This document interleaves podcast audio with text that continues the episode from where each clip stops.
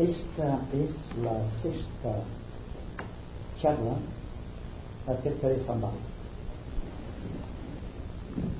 Como he tenido ya el gusto de decirles en otras ocasiones,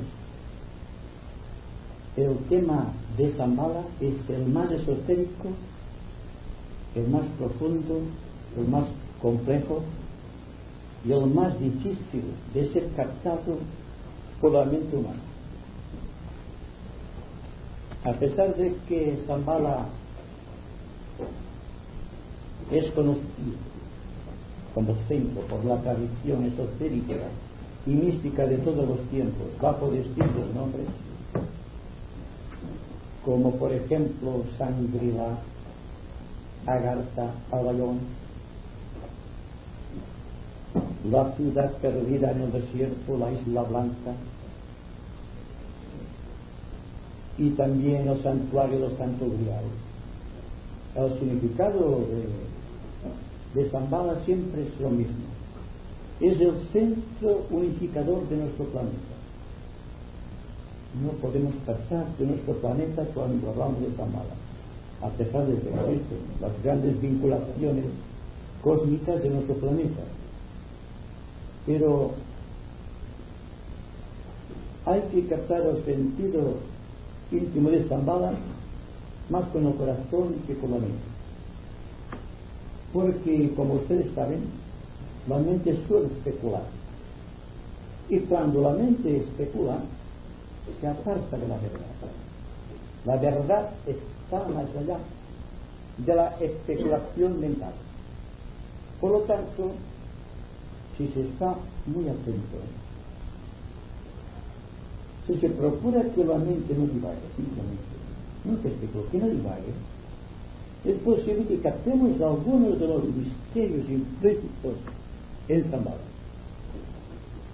advirtiendo ya de principio que todo cuanto podamos decir acerca de Zambala se refiere única y exclusivamente a aquello que técnicamente y esotéricamente definimos como los misterios menores.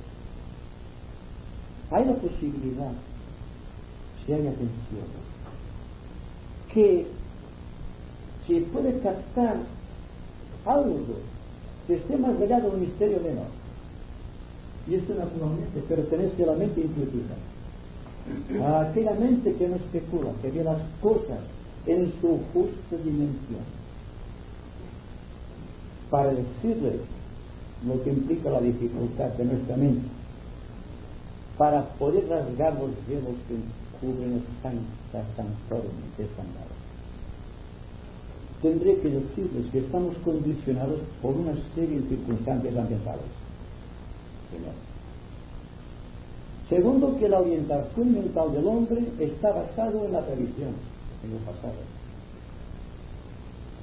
Y tercero, que nuestro planeta con respecto a la eclíptica está inclinado 23 grados 28 minutos, lo cual significa deformación de los rayos solares. Y como que hay una relación muy directa entre los rayos del sol y los rayos del entendimiento, por ley de plano, por ley de analogía, hay una distorsión. Y Zambala no puede ser considerado a través de la refracción de los. Tiene que ser captado por algo que esté por encima de esta refracción o por esta inclinación con respecto a la crítica. Y es poniendo todo el empeño, toda la atención y descubrir estos misterios, que sin embargo tienen su contraparte en nosotros. Por ejemplo, el hombre tiene siete centros, siete chakras en su cuerpo espiritual. Tiene siete glándulas endocrinas de su cuerpo físico denso. Y cada uno de estos siete chakras y de los siete, los siete glándulas están conectados con siete planetas. Estos planetas están vinculados con siete rayos. Y estos rayos tienen su origen cósmico. Entonces, una de las formas para poder comprender algo el misterio de Zambala es mirándonos a nosotros y proyectándonos hacia el cosmos. Si logramos esto por ley de analogía, que es la ley esotérica por excelencia, no será posible comprender algunos de los misterios y hacer posible rasgar el gran misterio que encubre la triple pregunta del hombre. ¿Quién soy? ¿De dónde vengo y a dónde me dirijo? Que es virtualmente lo que trata de hacerse. Pues a menos que no respondamos en cierta manera y hasta cierto punto a estas preguntas, no podemos comprender nada. Sin embargo, hemos hablado de las estancias de Zambala. Hemos hablado hasta donde nos fue posible de las vinculaciones cósmicas Zambala con el lobo solar y con los lobos del sistema planetario al cual pertenecemos. Hemos tratado de penetrar en aquello que todavía no se ha dicho, aquello que debe ser captado por la intuición y no simplemente por la mente especulativa. Y hoy continuaremos, porque cuando hemos hablado de las esferas de Zambala, dividiendo Zambala en siete esferas, como dividimos el sistema solar en siete planos, igualmente podemos situar en cada una de las esferas de Zambala un centro de signo y tratar de profundizar tanto como sea posible en la formación de ese centro, teniendo en cuenta que un centro es una entidad viva compuesta de muchas entidades, ya sea el centro de un hombre celestial, el centro de un lobo planetario, o el centro humano. Cada uno de los chakras tienen vida propia, tienen conciencia propia y están construidos con materia consciente, con entidades inteligentes, sea cual sea la característica del centro. Hoy trataremos de hablar algo de los centros de el Señor de Zambala, el Señor del mundo, utilizando como punto de referencia los siete chakras del mundo y teniendo en cuenta la ley de la analogía. Entonces, empezaremos por el centro superior del Señor de Zambala, del Señor del mundo, el centro que constituye su propia moral, el centro que constituye la síntesis de todos los demás centros. Este centro, como sabemos, se denomina en sánscrito Sahasrara, es el centro coronario, el de la cúspide de la cabeza. Hurgando en los anales esotéricos, se puede llegar a concebir que este centro está constituido primero ante todo por el propio Señor de Samala, el, el sintetizador de todos los centros. Está asistido por un Señor de la llama de los primeros los señores de la llama, como ustedes saben, son tres grandes señores discípulos de Kumara que vinieron con él desde la cadena de Ren a la tierra, cuando se instauró por primera vez la jerarquía espiritual o gran fraternidad aquí en la tierra. Hay también unos ángeles de tipo cósmico, me estoy refiriendo al centro de Pajarrana, a quienes técnicamente se les denomina los señores del Fuá. Fuá es el fuego eléctrico del espíritu. Entonces tenemos que el centro en evolución constante de Sanat Kumara o de Zambala está constituido por Sanat Kumara, por un señor de la llama de primer rayo, en San Kumara, por unos ángeles cósmicos agnis cósmicos, señores del fuego, a quienes se les los señores de Fuat, y después una serie de Shoanes pertenecientes a la cadena anterior, emparentados mística y kármicamente con el Señor por ser Este es el centro que atrae, canaliza y distribuye las energías del primer rayo solar. Y cuando me refiero a los rayos que inciden sobre nuestro planeta o se quedan diferenciados en nuestro planeta, hay que, entender que son subrayos del segundo rayo solar. Esto lo sabemos porque todos hemos leído esotéricamente la composición de los planos del sistema solar del misterio de los rayos. Esto ya constituye casi un conocimiento elemental. Tenemos después el segundo gran centro. Tengo que advertirles que en nuestro planeta hay tres centros principales que son los que vamos a analizar primeramente.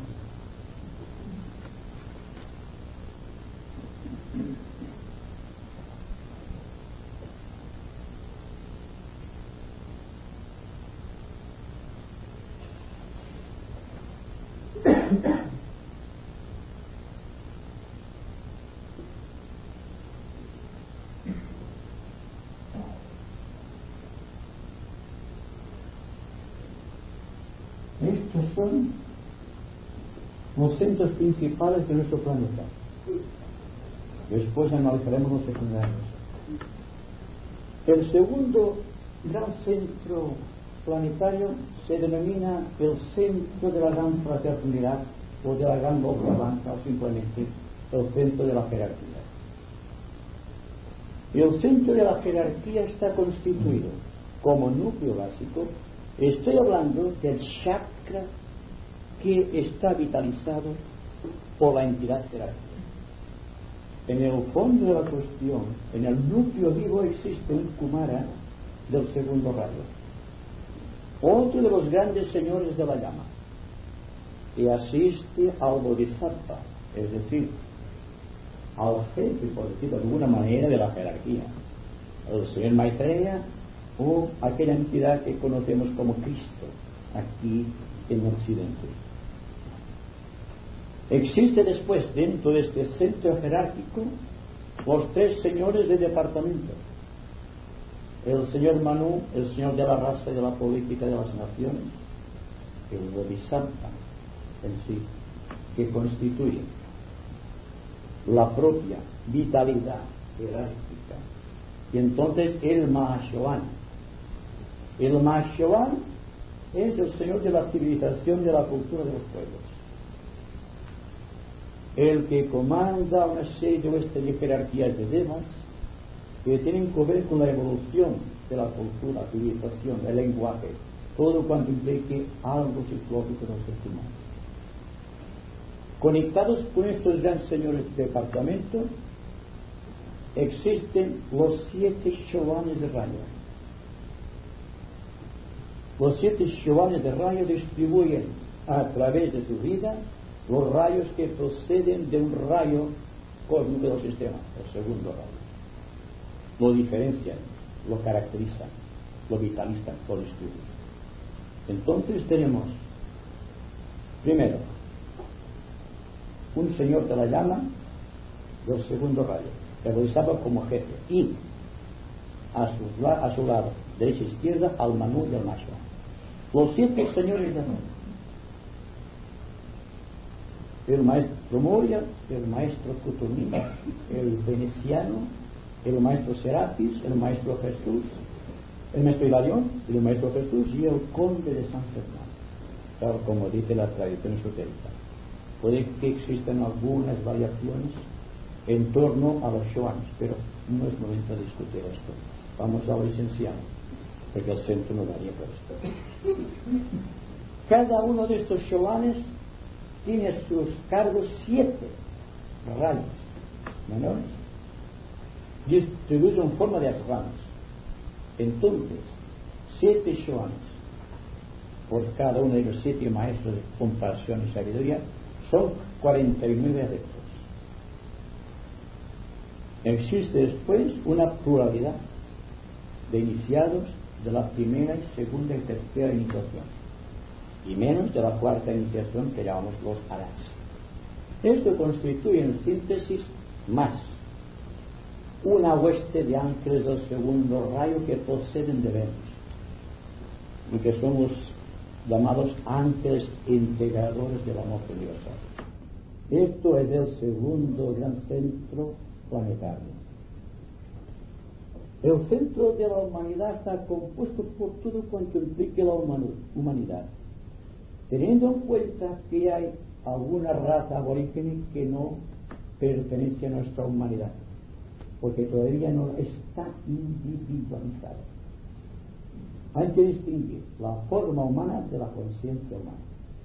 Se puede tener la forma humana y no tener todavía la conciencia humana.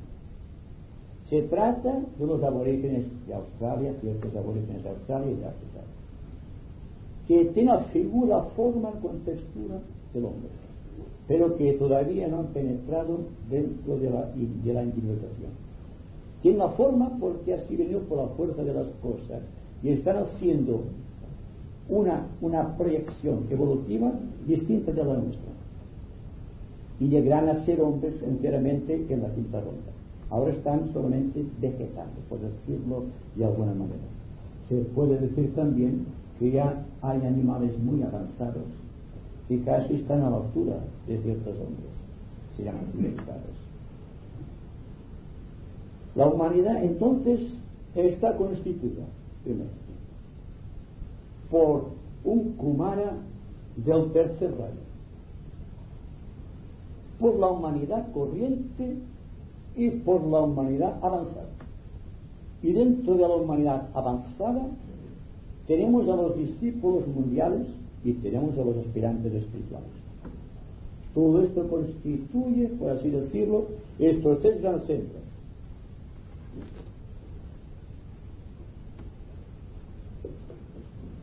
El centro de la cabeza,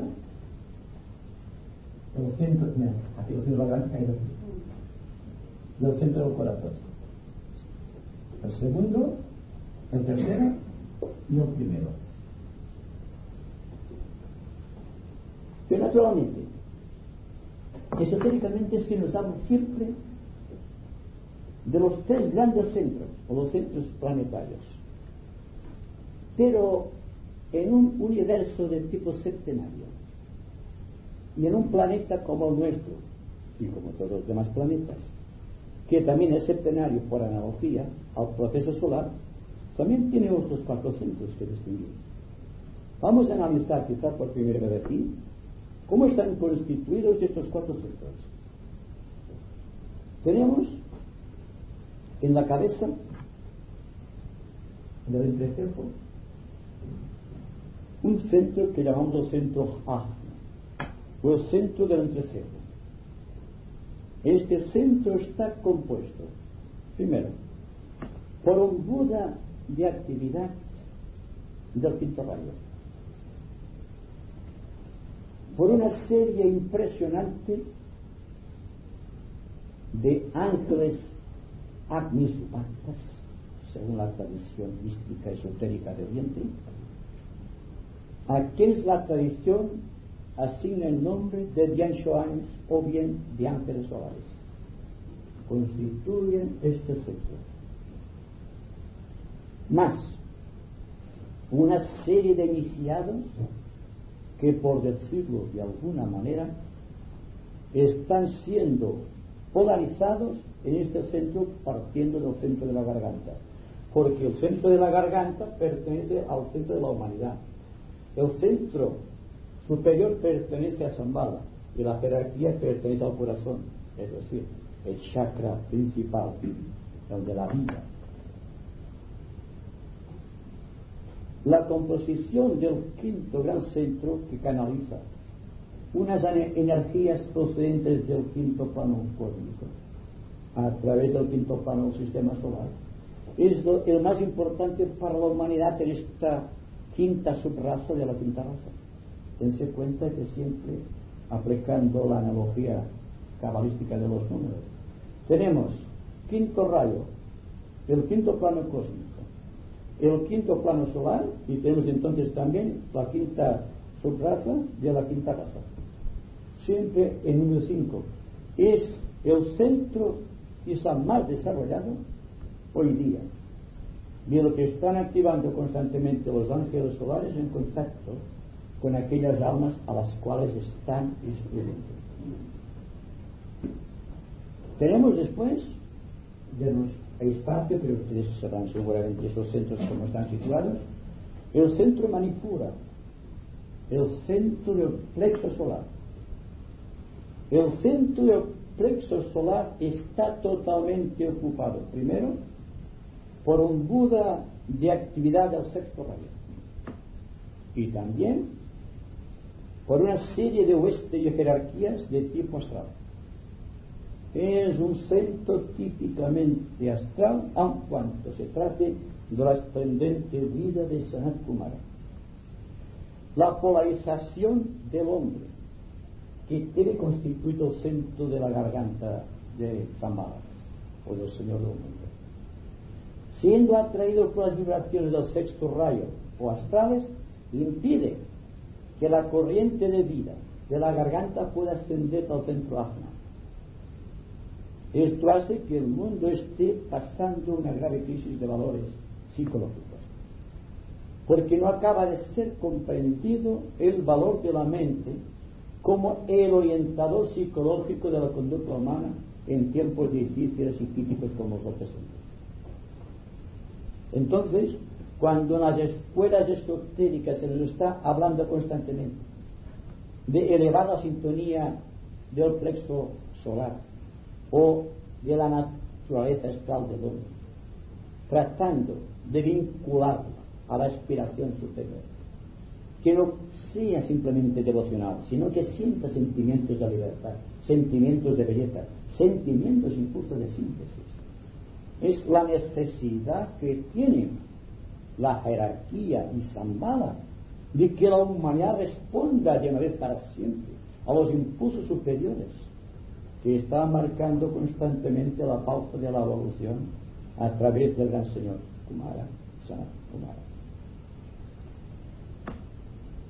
Tenemos después el centro quizá más activo hoy día, debido a que estamos penetrando rápidamente en la constelación de Acuario, o por aquella zona del espacio que está dinamizada por la constelación de Acuario organizada por aquella entidad psicológica que da vida a la constelación de Acuario, el cual a través del séptimo rayo está penetrando en un centro sacro planetario, constituyendo una lucha tremenda, porque ustedes saben que por el centro sacro están penetrando energías de varios tipos.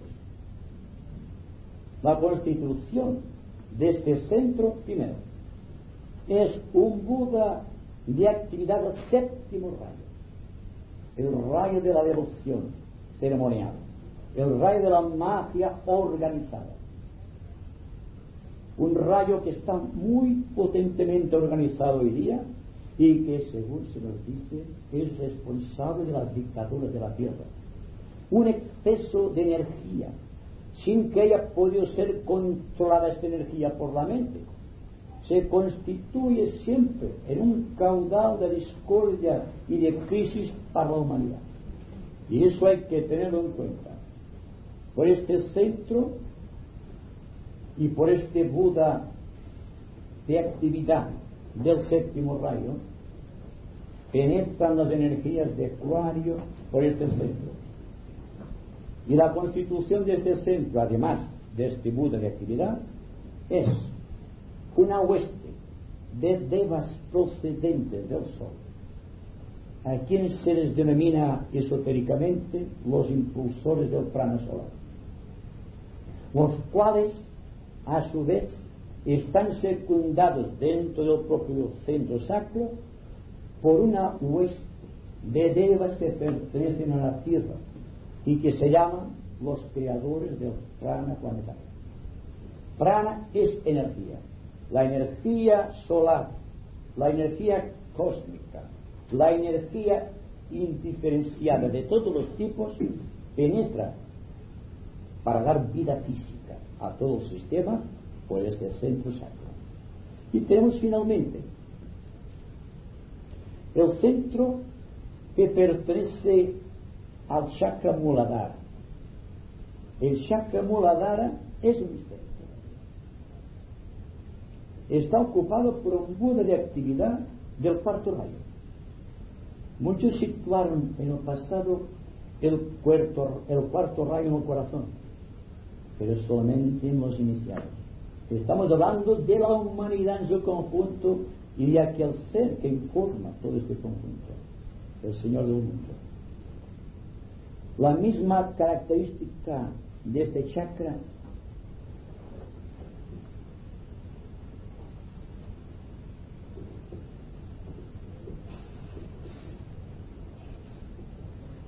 con cuatro pétalos nos habla del karma nos habla, de, un Buda de actividad que se ha sacrificado, cósmicamente hablando, para mantener vivos los fuegos de Kundalini.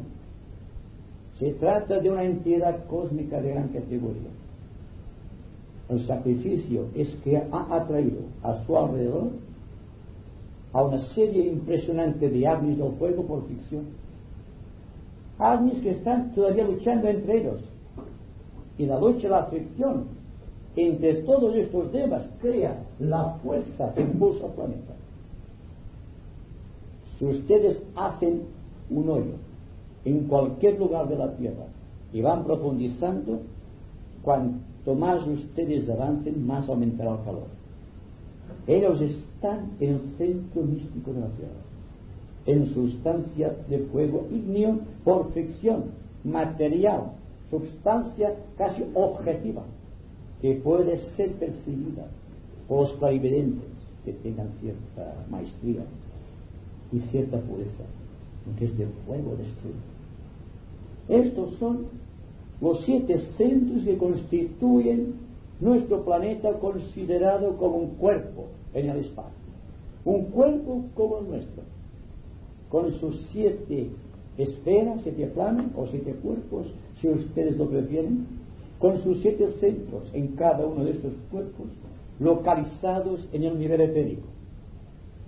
Y en cada uno de estos niveles se expresan las jerarquías y las entidades psicológicas que hemos estado describiendo. Naturalmente, todo cuanto estamos diciendo es siempre en relación con lo que sabemos de nosotros. Solamente hay que extremar la percepción interna a fin de que por una traslación de conciencia podemos suponer de la entidad que llamamos logos aquellas cualidades, aquellas propiedades que tenemos nosotros. Desdichadamente también le atribuimos nuestros defectos. Ahí está la dificultad de que no podamos tener una panorámica perfecta de lo que implica el planeta Shambhala en su totalidad. Hay que reseñar también, como ocurre con nuestros chakras, que hay una interacción constante entre todos y cada uno de ellos, que hay constantemente un trasiego de valores espirituales entre los centros que cuando un ente humano se libera o se purifica hasta cierto punto, pasa a otro centro. Y ahí que la humanidad que en su conjunto constituye el centro laríngeo de la divinidad puede pasar en virtud de sus esfuerzos, en virtud de la iniciación a ocupar o bien un lugar en el centro del corazón o bien un lugar en el centro ajna. Porque los centros son vida consciente. No son solamente unas esferas radiantes, oscilantes, a gran velocidad, con ciertos colores definidos. Esto constituye solamente la expresión de la vida consciente que se está desarrollando en cada uno de los centros y que en su proyección dan notas y colores definidos. tenemos que dentro del sistema solar hay una serie de planetas que llamamos sagrados, otros no sagrados, que constituyen, digamos, el bagaje kármico o los centros que está desarrollando el loco solar, el cual a su vez es un centro dentro de una entidad cósmica. Si pudiésemos ampliar nuestra visión a grandes perspectivas, si dejásemos que por la amplitud del concepto nuestra mente, incapaz de percibir más allá de sí misma, se dejase por completo y viese la realidad, se daría cuenta de que todos estamos hermanados y que el cosmos constituye una familia de dioses con conciencia social y que los astros son hermanos a pesar de sus distintas peculiaridades, a pesar de sus distintas cualidades, rayos de poder o rayos de misericordia. Todos estamos unidos, por lo tanto, cuando estamos hablando de relaciones, como por ejemplo la relación mayor que existe entre Zambala, la jerarquía y la humanidad, y los demás centros subalternos o menores que hemos escrito, que constituyen un cuadrado.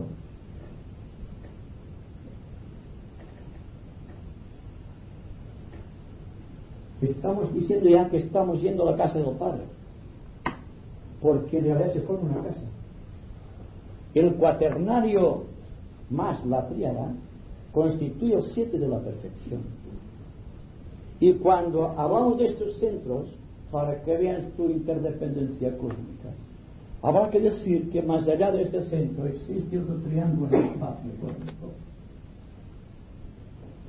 Enlazado con este triángulo, Zambala, la jerarquía y la humanidad, ocupado este triángulo por tres grandes entidades cósmicas, denominadas el avatar de síntesis, el espíritu de la paz, Buda, el señor Buda. Uno en la batalla de síntesis está enlazado con Zambala. El espíritu de la paz con la jerarquía. Y el Señor Buda constituye la entidad humana que se ha convertido por sus características en el intermediario o en el mensajero de los dioses. Está regido por Mercurio. Se dice que es el Señor de Mercurio. Pero todavía hay más. Si tenemos en cuenta que este centro está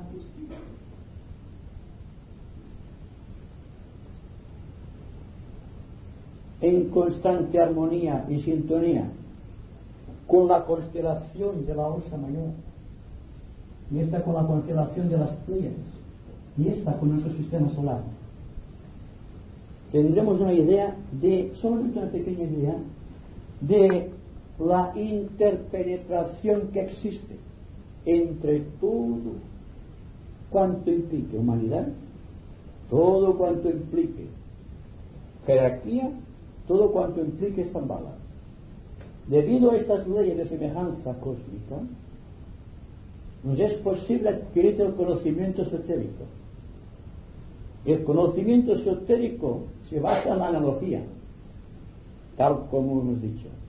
El investigador que no utilice la analogía no podrá llegar a Zambala. Refiriéndonos concretamente a Zambala, habrá que decir que no es simplemente un lugar físico que hoy día constituye materia de especulación, no científica, pero sí metafísica. Y son muchas las personas que dicen que han visitado Zambala.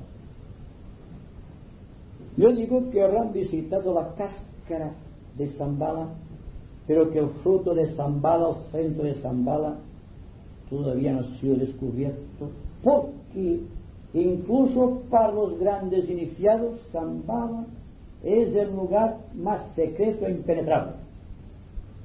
Solamente a través de las iniciaciones que se van produciendo, se van acercando aquellas fuerzas vivas que constituyen la jerarquía a Zambala. Es en virtud de la iniciación solamente. De la misma manera que las entidades humanas, a través de la iniciación, pasan a formar parte de la jerarquía. La ley es la misma. La jerarquía va hacia la humanidad. Y la humanidad, a través de la jerarquía, puede comprender a Zambala. Y todo cuanto se dice acerca de Zambala, todas las orientaciones que se han dado hasta aquí acerca de este centro inmaculado, tienen algo de verdad y algo de ilusión, algo que inspira a los poetas y a los místicos en direcciones astrales. Hay que ser muy duro, y permítanme ustedes utilizar esta frase, para poder penetrar siquiera primer anto de Zambala, primer instante de Zambala.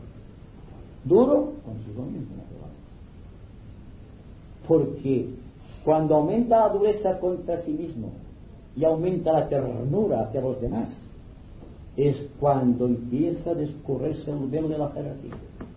Y cuando toda la vida del ser humano se está convirtiendo en una llama de amor y de compasión y servicios cuando se penetra en esta Estamos trabajando así a través del tiempo. Y podemos decir que hoy día existen las pruebas de Zambala si aplicamos los ojos para ver y los oídos para oír, para ver lo interesante y profundo, para oír aquello que precisamos oír. Entonces nos daremos cuenta de que nuestra vida se está desarrollando de otra manera. Porque constituimos, no olvidemos, una parte integrante de Zambala porque si evolucionamos nosotros individualmente, al propio tiempo está evolucionando el propio logos planetario. Hay que ser conscientes para llegar a este punto. Si no nos damos cuenta que la vida de Sanat humana está dependiendo de cada uno de nosotros para su propia evolución y para la evolución del propio sistema solar, quizá adquiramos progresivamente algo más de responsabilidad. Hasta aquí hemos crecido a través del poder, de la suficiencia, pero hemos perdido la capacidad de ser responsables.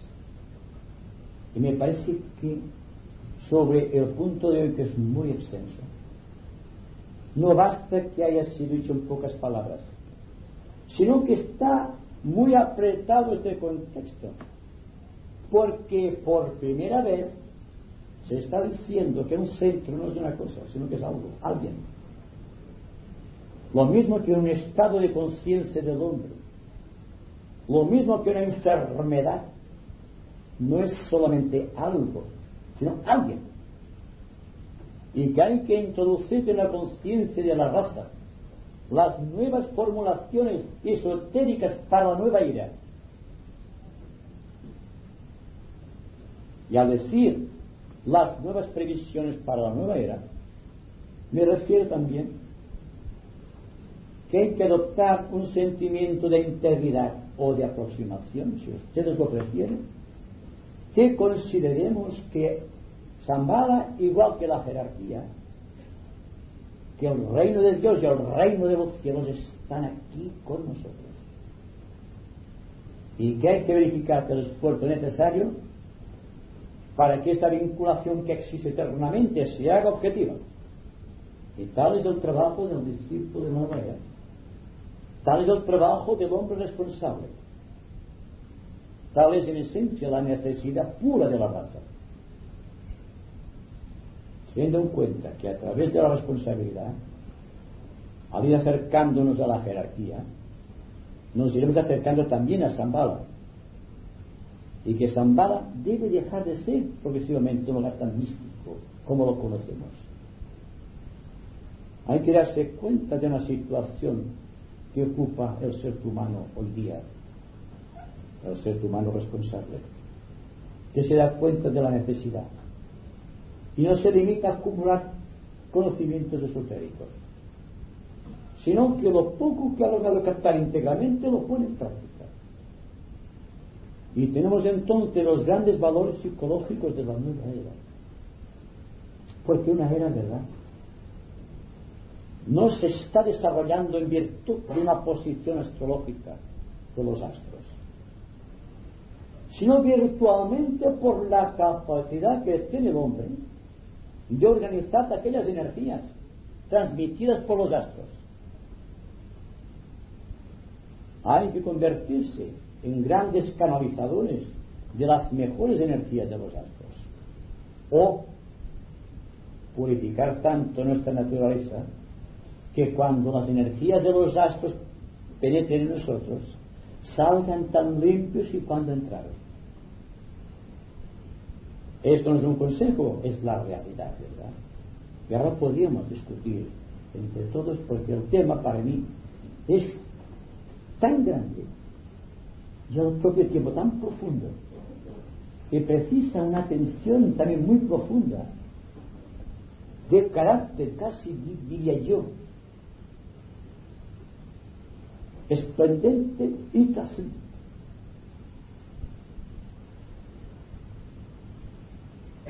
Una de las cosas que también dice el maestro tibetano que se había de inculcar en la, en la mente de los hombres es de alguna manera la información errónea transmitida a través de los siglos por la Iglesia, la Iglesia católica, ¿no? sobre todo, en la cual eh, dice que el Maestro Jesús, el Cristo, está en presencia física en la jerarquía, en Shambhala, es decir, en, los Himalayas.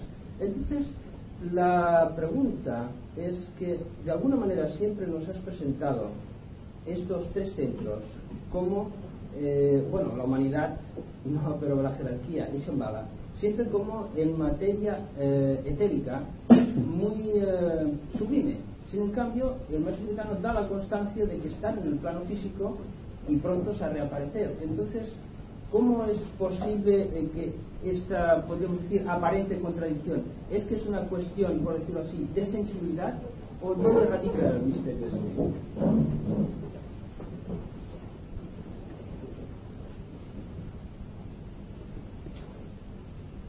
El hecho de que un iniciado de gran categoría como Cristo esté en materia física, en cuerpo físico, no implica limitar su grandeza, porque el planeta en su entero es el cuerpo físico del lobo espartario, o del hombre celestial, en nuestro esquema terrestre. Por lo tanto, la presentación que se hace de los maestros que viven en Sigatse, por ejemplo, una parte de la jerarquía, yo diré que hay un lugar común en el cosmos, en el planeta, en el cual hay una reunión incesante de los arreglos que no se realiza en cuerpo físico. Porque solamente, por decirlo, un iniciado, o quizá no iniciado, muy avanzado, un discípulo muy avanzado, o un iniciado, la primera o segunda iniciación, tiene la capacidad de abstraerse de su cuerpo físico y penetrar en el mundo espiritual sin perder la conciencia. Se trata de conciencia iniciática, no de una conciencia corporal. Porque el cuerpo físico, ya sea el del propio Cristo o el sistema planetario, no constituye principios, es un vehículo. Un vehículo que será más o menos, o mejor, o peor, organizado o dirigido, dependiendo de la actividad de la entidad que lo informa. El cuerpo físico es un robot, no es un principio.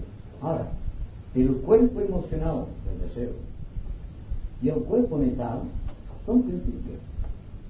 Significa que todavía tenemos que desarrollarnos, porque al llegar a cierto punto de la evolución, tendremos que proyectarnos en un cuerpo público. De ahí que lo que se atribuye a Cristo y a algunos adeptos en cuerpo físico aquí en la tierra, por motivos de trabajo y de servicio, o para mejor galvanizar las energías del segundo rayo, o del rayo al que pertenezca el iniciado, tiene un cuerpo físico. Por tanto, no tiene mucha importancia el que un iniciado o un gran adepto como Cristo esté en cuerpo físico y tengamos incluso la fotografía de Maitreya o de esos grandes maestros que conocemos, de Joan Ray. Porque un cuerpo físico, aunque sea sublime, se puede fotografiar. Siempre que el adepto quiera, porque posee la fuerza mágica para desviar cualquier vibración que no interese. Las fotografías que se poseen de los maestros y aún del propio Maitreya fueron, digamos, tratados de una manera especial, no fueron fotografiados, sino que fueron proyectados mentalmente por Madame Blavatsky cuando estuvo en el Tíbet. Por lo tanto, indicaban que había unos cuerpos físicos de unos maestros que estaban trabajando para la humanidad. Y todos hemos visto algunas de estas fotografías. No es que hay que prestar reverencia a las fotografías de los maestros. Para mí no tiene ningún valor. Les digo muy sinceramente. Sino para demostrar que existen. Y que hay una majestad física incluso que atrae la atención.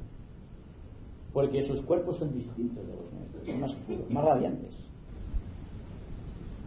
También hay que decir que cuando un adepto ha llegado a la quinta iniciación, que por esto es adepto, puede fabricar su cuerpo a voluntad, utilizando los devas, sustanciadores del.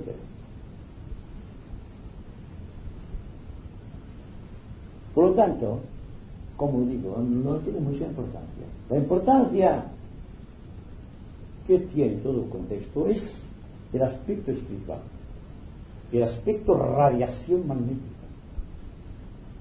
¿Quién no ha sentido alguna vez en su corazón la radiación de Cristo? En cualquier momento, cuando estamos en grupo.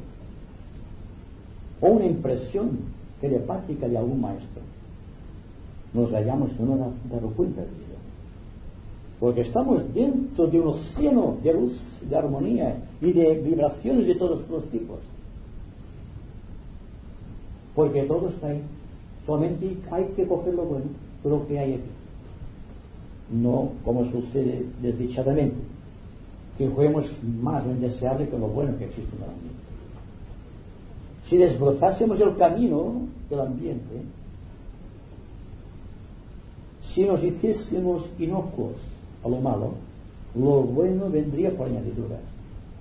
Tal es el significado de las palabras de Cristo. Porque lo bueno es el reino de Dios y la mancha de lo indeseable es cosa por añadidura. No hay que preocuparse. No hay que luchar contra las tentaciones, sino dejar que las tentaciones se pasen de una, ¿verdad? Porque cuando luchamos con la tentación, a lo mejor nos llenamos de más tentaciones, porque queremos apagar el fuego con benzina. Pero ¿qué pasará si tenemos la idea de la sublimidad? Constantemente. Nos haremos inocuos. Es decir, nos haremos invulnerables al mal y vulnerables al bien, sin necesidad de esforzarnos. Claro que la dificultad del hombre es dejar de luchar, porque todo cuanto constituye una posesión del hombre ha sido a, través, a través del esfuerzo, de la disciplina o de la ambición. Y si se dice, si quieres que todo esto desaparezca, abandona la ambición y te quedará lo necesario en las palabras de Cristo también. Déjalo todo y sígueme. Y todos siguen a Cristo con todo su bagaje. Claro, no pueden seguirle porque va ligero. Porque no lleva eso, carne color. Bueno, todo esto solamente para decirles que el matiz de Zambala, el matiz que impregna la jerarquía y el que se proyecta sobre la humanidad, es un misterio que hay que tratar de revelar que no siendo simplemente buenos que adquirimos el pasaporte para Zambala, si podemos decirlo así,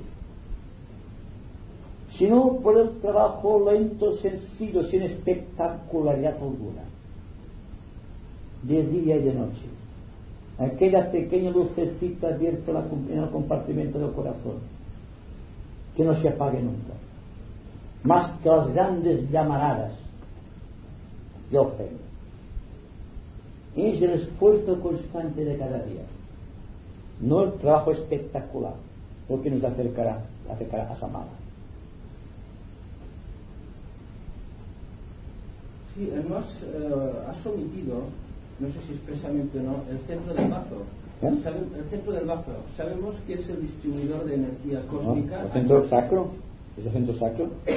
Bueno, es funciones diferenciadas. No, porque el centro, el chakra, el chakra, el chakra que llamamos el esplénico, o llamamos el sacro, su contraparte, su glándula es el bazo.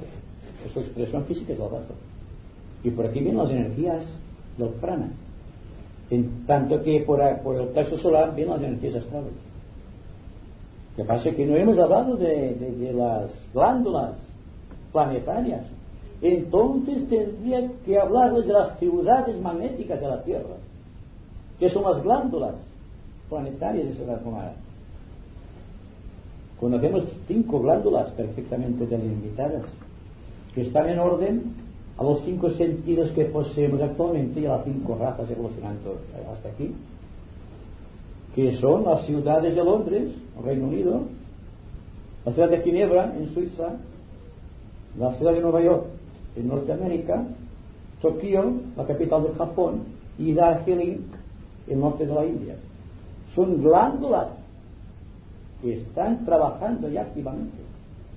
Pero de la misma manera que solamente hay cinco razas y tenemos cinco sentidos, solamente conocemos cinco ciudades magnéticas. Pero podemos decir, y quizá lo hablaremos en la próxima conversación, cómo se forma una ciudad esotéricamente, cómo se crea esotéricamente una raza, cómo se crea esotéricamente una religión.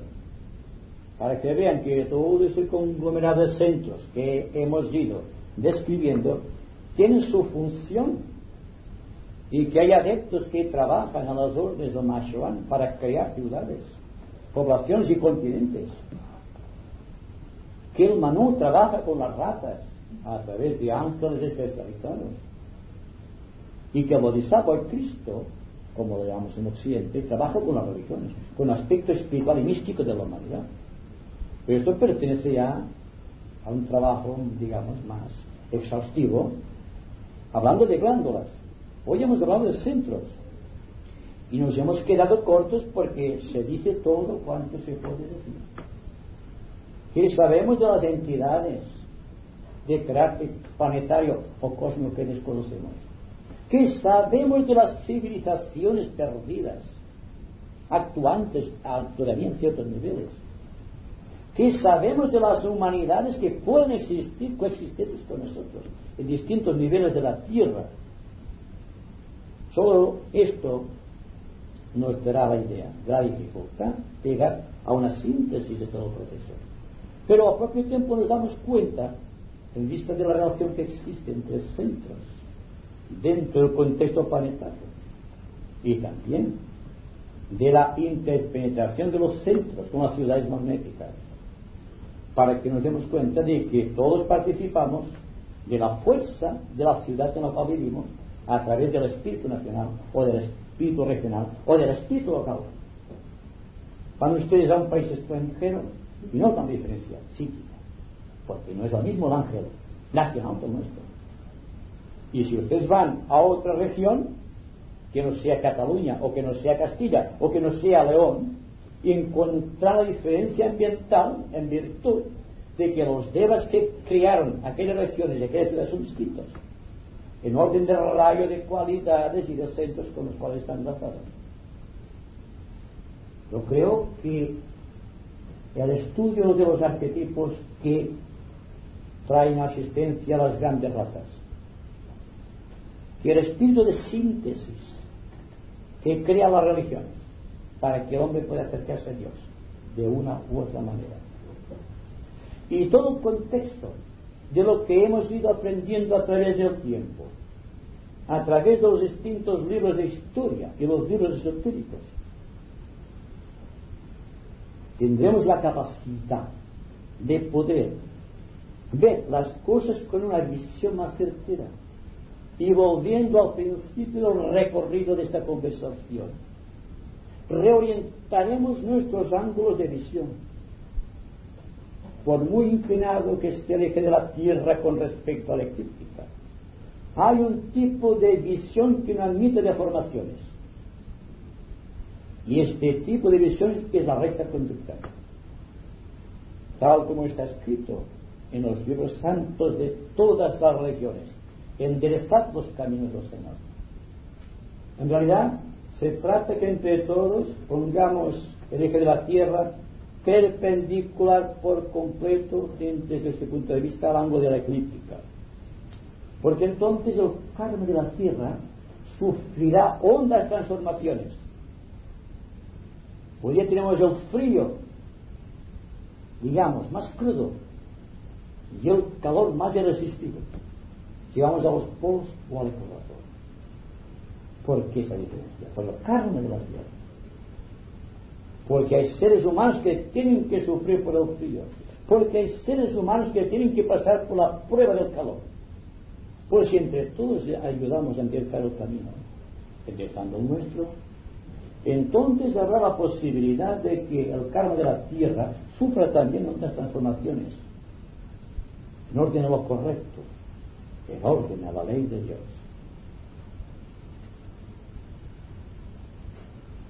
Has hablado antes del centro Agna. ¿Cómo debemos hacer para poner la atención al centro? Ah, poniendo atención. Poniendo La atención, la atención está conectada con Sambhala. No está conectada la atención con el centro. Entonces, no podemos decir que vamos a enfocar desde el centro agna la atención hacia nosotros mismos, porque para, la acción. Para estar atentos al centro agna hay que ascender al centro sagrado. Estar atento simplemente. No hay que decir voy a estar atento, estar atento simplemente. ¿Qué se desvía la atención? Vuelve a poner atención. Porque el hombre no piensa correctamente porque está pensando con atención en otros niveles. Y el nivel de la atención debe estar aquí. El pensador piensa a través de este centro. El observador silencioso a través del centro superior. El sentimiento a través del corazón. Cada centro tiene su cualidad y su función realmente particular, específica. Has dicho que el karma de la humanidad es es un, bueno, que la humanidad tiene un karma, ¿no? Yo digo que el karma es las guerras que siempre ahora, y desde que el, mundo es mundo, o la tierra es tierra, siempre está guerra aquí, guerra aquí, guerra aquí. ¿Es el karma? Bueno, una guerra sucede cuando el individuo, la más lucha, guerra. Como no hay amor, sino que hay enemistad y odio, estamos creando una figura elementaria un egregor. Este egregor se traslada al mundo mental y está luchando allí. Y aparentemente no hay guerra porque no hay disparos. Pero la guerra está dentro. Entonces, como objeto se está creando con el tiempo. El objeto de la guerra está en la mente de los hombres. Entonces tenemos también que cuando se hizo por primera vez la declaración de los derechos del hombre, y cuando se trabajó con la UNESCO, por ejemplo, para unificar el mundo, en el preámbulo de la UNESCO se dice textualmente así, ante todo, la guerra se fragua en las mentes de los hombres. Y es en la mente de los hombres donde tenemos que fraguar los baluartes de la paz.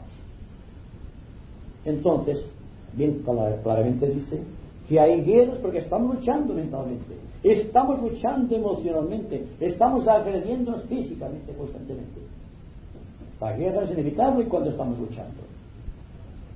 Cuando la lucha ha llegado a cierto punto, cuando trasciende la propia mente, porque ya no puede contener la mente más energía negativa o más ofensividad, entonces está la guerra. Todos estamos luchando. No es, por ejemplo, aquí aún en Líbano, por ejemplo, en América del Sur. Estamos luchando en la mente, en el corazón. Si tan solo durante diez minutos no luchásemos terminaríamos todas las guerras. Estamos luchando constantemente con los vecinos, con los familiares, con nosotros mismos, porque no acabamos de comprendernos. Entonces la guerra cuando surge es la expresión exagerada de todo cuanto están haciendo los hombres, cada día, cada momento. Entonces, claramente, lo que necesitamos es dejar de luchar. Y quizá sería interesante, utilizando la analogía, que cuando ustedes están muy atentos no están luchando, están, están atentos se crea una situación psicológica en la cual la lucha cede. Estamos enfocados en un punto, el punto que sea, estamos atentos. Y a fuerza de atención vamos a tener que despertar la pequeña llamita del corazón, a fin de que se convierta en un centro radiante, que llegue a inflamar la mente, que llegue hasta arriba, hasta el centro de la cabeza, de la cúspide de la cabeza. Y entonces quizá podamos llamarnos hombres con mayúscula, o hijos de Dios. Porque este es nuestro destino. Convertirnos en unos testigos de la luz y en unos servidores del plan. No quiero cansaros más.